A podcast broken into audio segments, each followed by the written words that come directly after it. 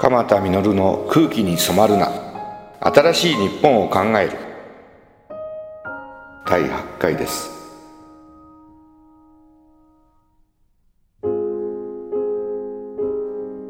今回は頑張らない介護について考えてみましょう。日本の65歳以上の人がついに3000万人を突破しました。段階の世代昭和22年生まれの方ですよね。段階のグループの先頭を走ってるわけですけどこの人たちが65歳に突入しだして急激に高齢化人口が増えだしたのです。約24%ぐらいに高齢化人口がなる予定です。僕はその第2弾というか昭和23年生まれです。もっと年のように見られてますけど実際はあのそう60今4歳です。来年65歳になります。急激に認知症の方も増えていて約300万人を超えたというふうに言われています。高齢化社会の中で大きな問題は介護の問題です。37年前知能に来て在宅ケアというのを始めたきっかけは初めて見た寝たきり老人の姿があまりにもかわいそうで自分がもし脳卒中になって寝たきりになってたらこれは辛いなって30年前思ったんです。それは日本中どこでも介護サービスやケアサービスがありませんでしたからどこでも多分悲惨だったんだと思うんですね。いつも相手の身になって考える。自分がもしそうだったらどうしたらいいんだろうと思って在宅ケアって始めていくんですけどもまず自分が見ちゃったんだから自分が行こうと思って往診ですよね。在宅診療っていうのをしに行ったんです。でもドクターが行くよりも訪問看護が行った方が役に立つって患者さんのご家族が喜ぶんですね。もちろん僕が行くとね先生がうちに来てくれたぞなんつってまあ自慢話村の中での自慢話にはなるんですけども、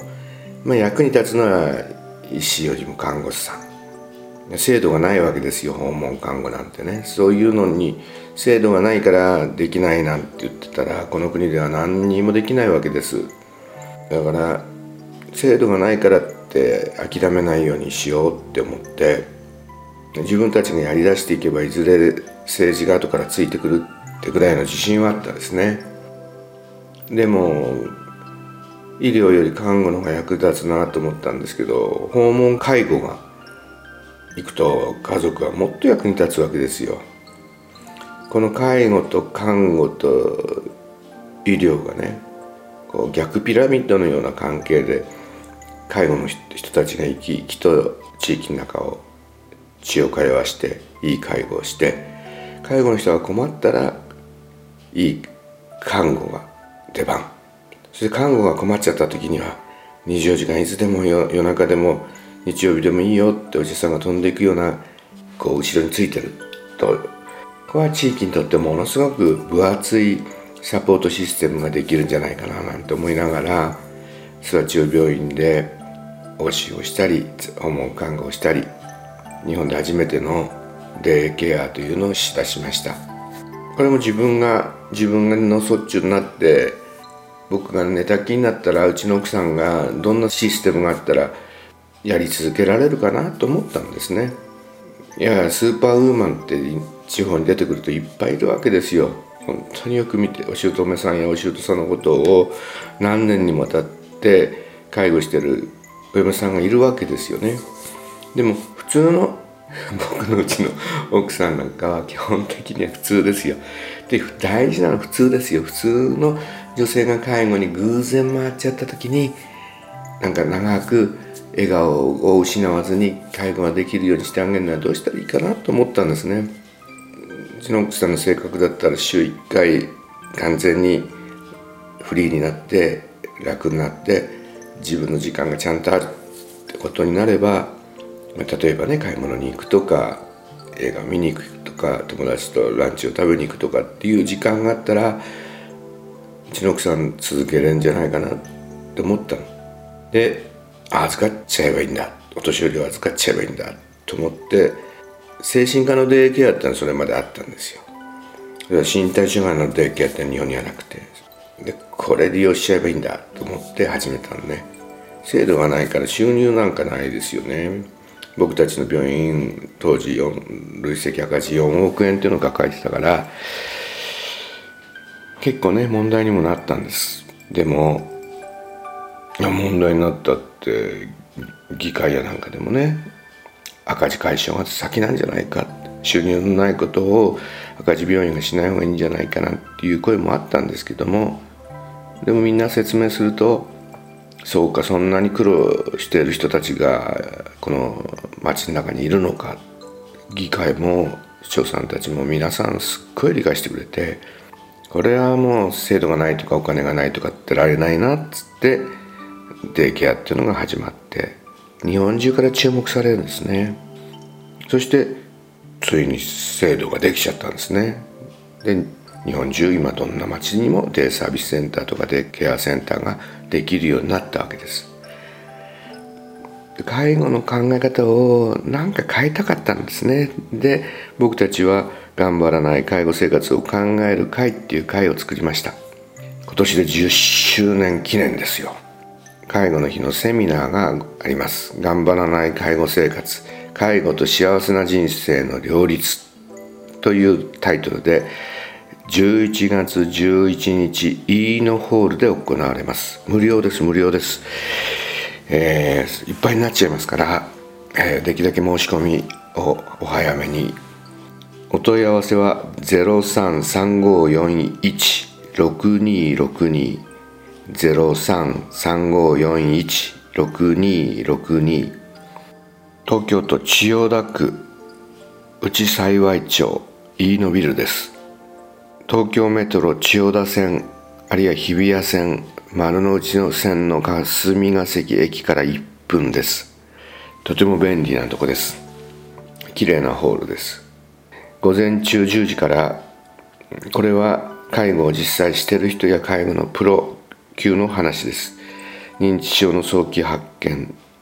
敦賀温泉病院の院長玉井先生が来られます。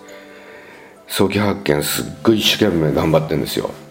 この先生のやってる授業も新しい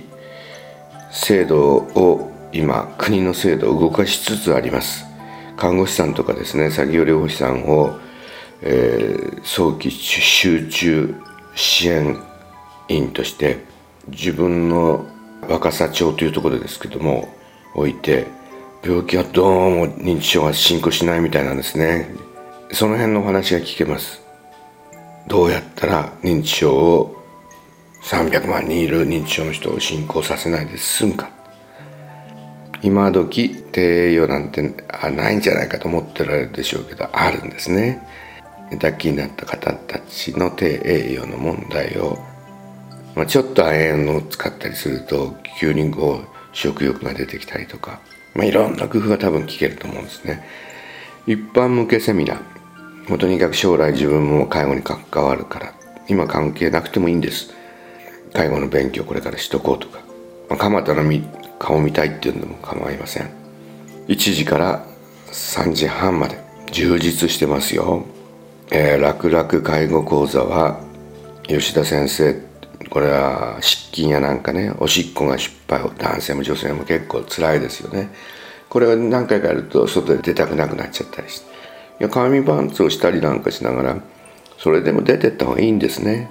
どうしたら失敗しないかとかっていうから介護者が夜中どうしたら楽になるかとか。もう介護のプロすごいスーパーテクニックを教えてくれると思います。仕事と介護の両立実践実なんつってね。生き生きと自分の生活を楽しみながらちゃんと手を抜かずにいい介護をどうすればいいのかね。それから介護機器の専門家も登場してお話が聞けます。鎌田稔がミニ講演をして司会もしながら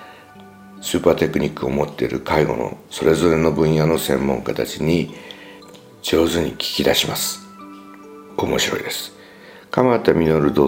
.com でホームページにこのメールで申し込んだりファックス用紙なんかも出てきますのでそれでファックスするか。ご質問は電話番先ほどの0335416262にお電話ください。ぜひぜひ11月11日いい日いい日幸せ介護の日。これは僕たちがずっと11月11日語呂がいいですよね。それでなんとかの日があんまりなかったんです。麻生政権の時代政府が介護の人たちのご苦労を報いたいと言って、えー、介護の日を制定するかどうかというのを樋口恵子さんとか鎌田稔とか何人かの方を議員にして検討させてくれたんです。で、まあ、もちろん僕たちでは介護の日はあった方がいいんじゃないかということでじゃあいつにしようかということで、まあ、いろんな日を検討したんですけども11月11日いい日いい日幸せ介護の日は語呂が良くて幸いなことに他に大きななんとかの日っていうのが前もってないのでこれを介護の日にしようというふうになりました。是非介護の日 E のホールでお会いしましょう。たくさんいい話が聞けると思います。